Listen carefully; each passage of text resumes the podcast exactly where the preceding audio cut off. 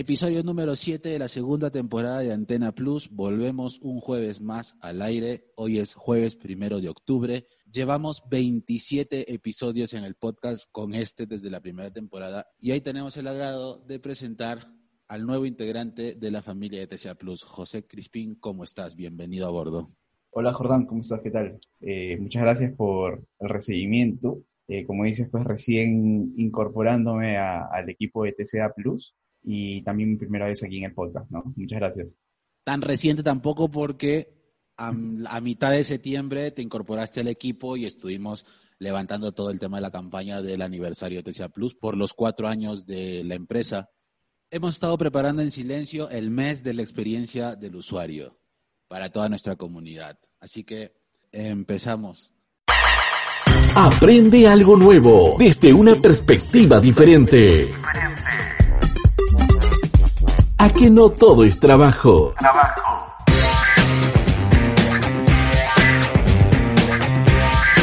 Aquí empieza. Antena Plus. Antena Plus. Octubre es el mes de la experiencia de usuario y hemos visto dos tópicos muy comunes que la comunidad propia de TCA Blues y también la comunidad de Internet se pregunta, ¿qué narices es el user research o la investigación de usuario? ¿Y por qué importa tanto el diseño visual de la experiencia del usuario? Para empezar, pues la experiencia de usuario básicamente es el proceso de mejorar la satisfacción de este mismo. Ahora, hay, hay muchas etapas, como mencionas, hay muchos tópicos por los cuales segmentar la experiencia del usuario, ¿no? Y bueno, en esta oportunidad hablaremos sobre dos tópicos importantísimos. Se considera que mucha, muchas de las personas, o la gran mayoría, cree que la experiencia del usuario es un tema visual del sitio web, o sea, de temas de colores. De cómo está diseñado, básicamente, por ahí lo asocian. Exacto, lo asocian de cómo está diseñado, ¿no? Eh, ver si le ponen algún tema de iconografía, de tipografías, incluso mm, centran toda su atención en solo el, el ámbito visual. Pero esto de la experiencia del usuario va mucho más allá porque tienes que también tener en cuenta algo muy importante es el tema de investigar al usuario al cual tú vas a atacar, ver la manera por la cual este usuario navega, cuál es su tendencia, cómo es que es su proceso al momento de hacer algún tipo de transacción en un sitio web. Si es que no se hace un estudio acerca de este usuario, prácticamente al momento de que tú vayas a crear un sitio web, no vas a saber por dónde guiarlo no, no vas a saber cómo es que ese usuario se siente a gusto, cómo es su tipo de navegación. Por ahí también ese es un lado que hay que atacar bastante y hay que investigarlo. E incluso dentro de la experiencia del usuario del UX, hay distintos tipos de diseñadores. Por lo general, el más común es el que todos conocemos, el diseñador visual, ¿ok?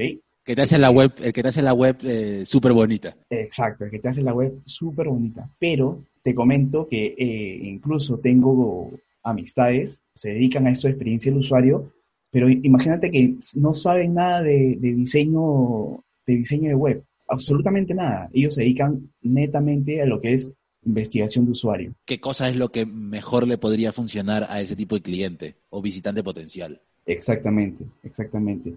Y déjame decirte que ellos, como te menciono, no saben nada del tema de, diseño tal cual visual, pero sí lo hacen pues eh, a nivel de comportamiento de usuario, ¿no? Eh, características que tiene algún tipo de mercado. Y en este tema, relacionándolo con las TCA, es importante también pues porque tienes que identificar a tu nicho de mercado, ¿no? Y, ver cómo es su comportamiento, apuntar a, las características que, que, este mercado te da, ¿no? Tienes que investigar eso para poder generar un sitio web mejor optimizado, ¿no?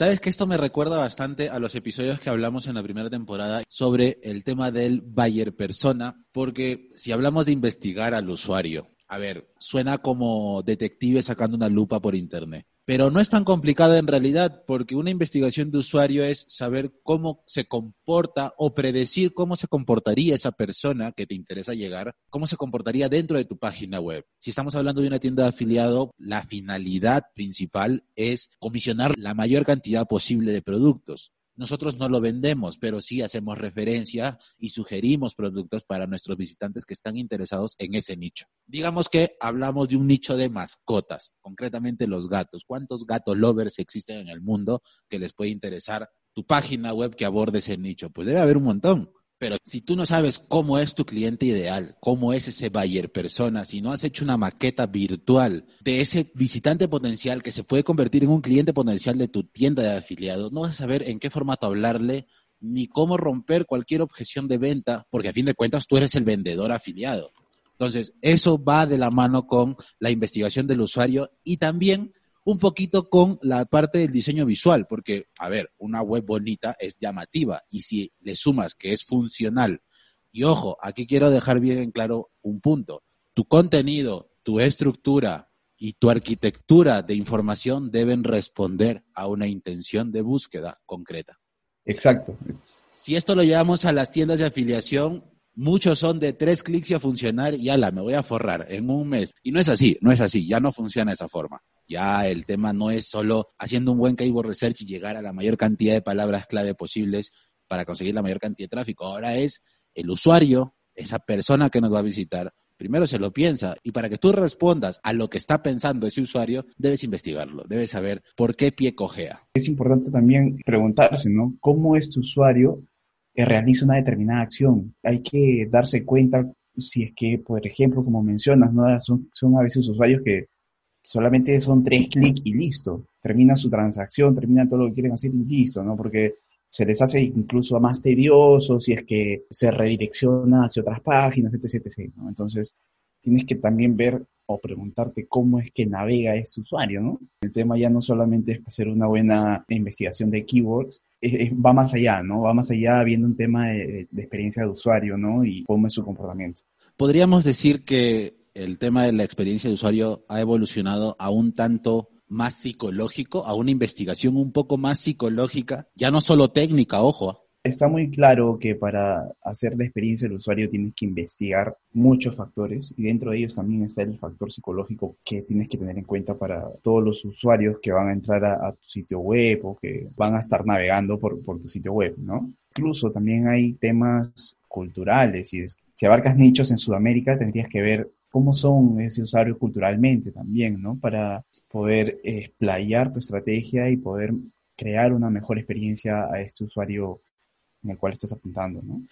Pero hay algo muy interesante de lo que mencionas. Un consumidor digital europeo tiene un comportamiento de compra diferente a un consumidor digital latinoamericano. La, la verdad es esa, porque en Europa la cultura del consumo electrónico está mucho más difundida porque también tiene mucha más accesibilidad al consumidor final, o sea, a la persona que está comprando por Internet. Un claro ejemplo es cuántos centros de distribución de Amazon existen en el mundo y dónde están geolocalizados. España tiene un almacén propio de Amazon que le permite tener una de las logísticas más rápidas del mundo. Tú compras hoy y en la tarde estás recibiendo el producto. Si eres un usuario Prime, claro está. En Sudamérica se se ve limitado básicamente también por por temas logísticos, casi casi todo va por ahí, el tema logístico. Porque la cultura de consumo electrónico de un consumidor latinoamericano es diferente, se hace mil preguntas antes de comprar algo. Exactamente.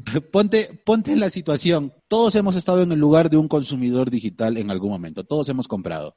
Yo soy de las personas que ve algo en internet que le gusta y que si ya me enganchaste en el primer momento, lo termino comprando, a pesar de que no lo voy a utilizar créeme que tengo mil chorradas aquí almacenadas que las he comprado y ni las he utilizado. A ver, José, ¿en qué cosa gastaste tu dinero durante la cuarentena?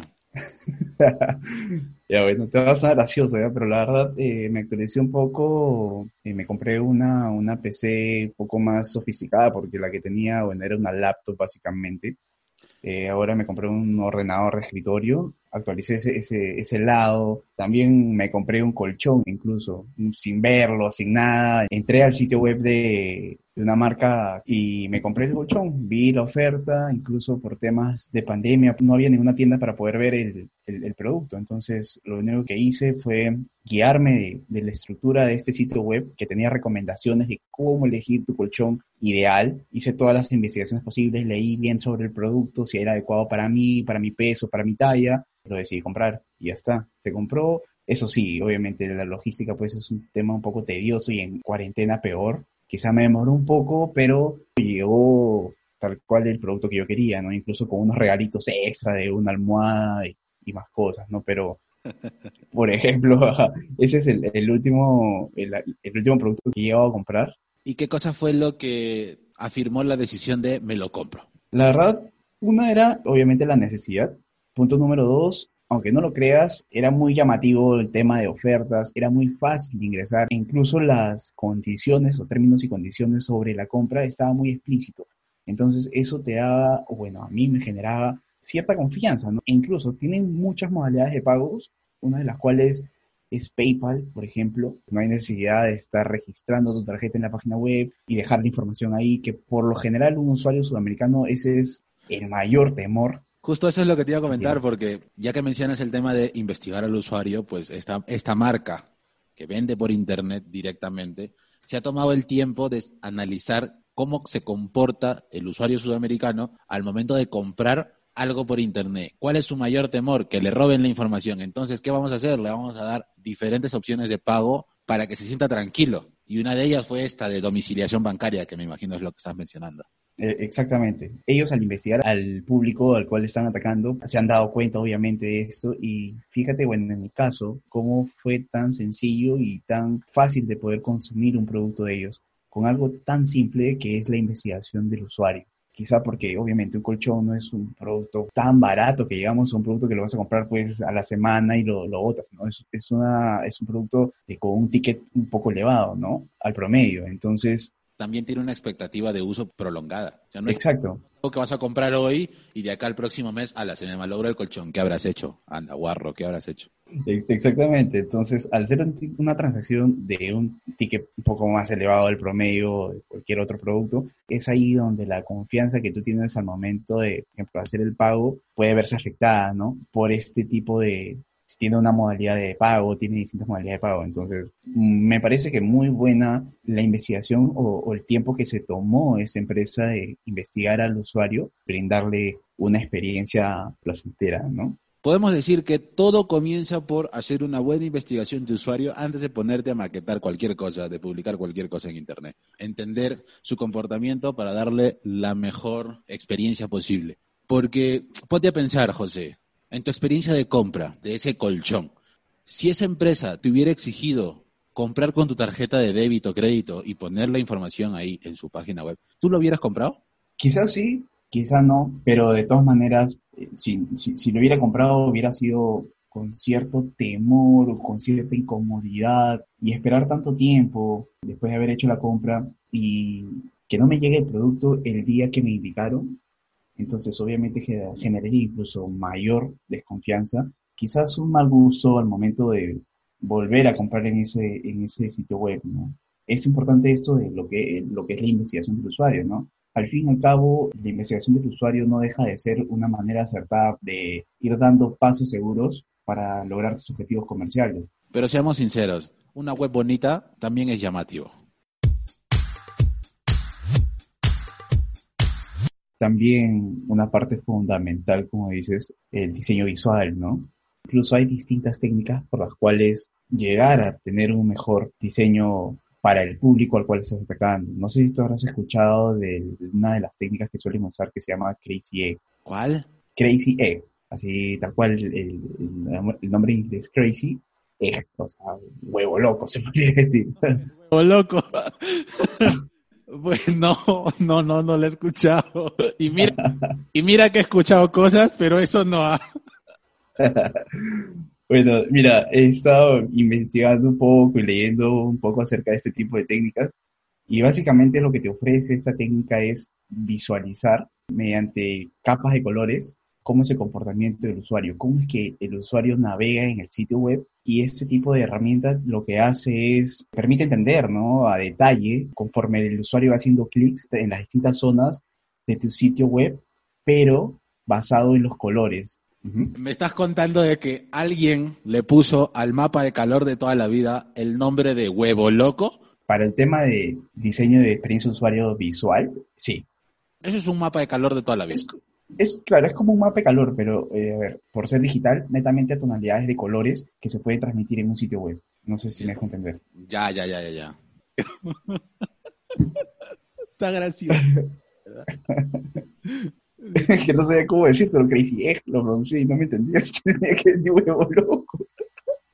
Es que te juro, te juro que es la primera vez en mi vida que escucho una técnica que se llame de esta forma. Yo, yo estoy alucinando, la verdad. Y mira que he escuchado cosas.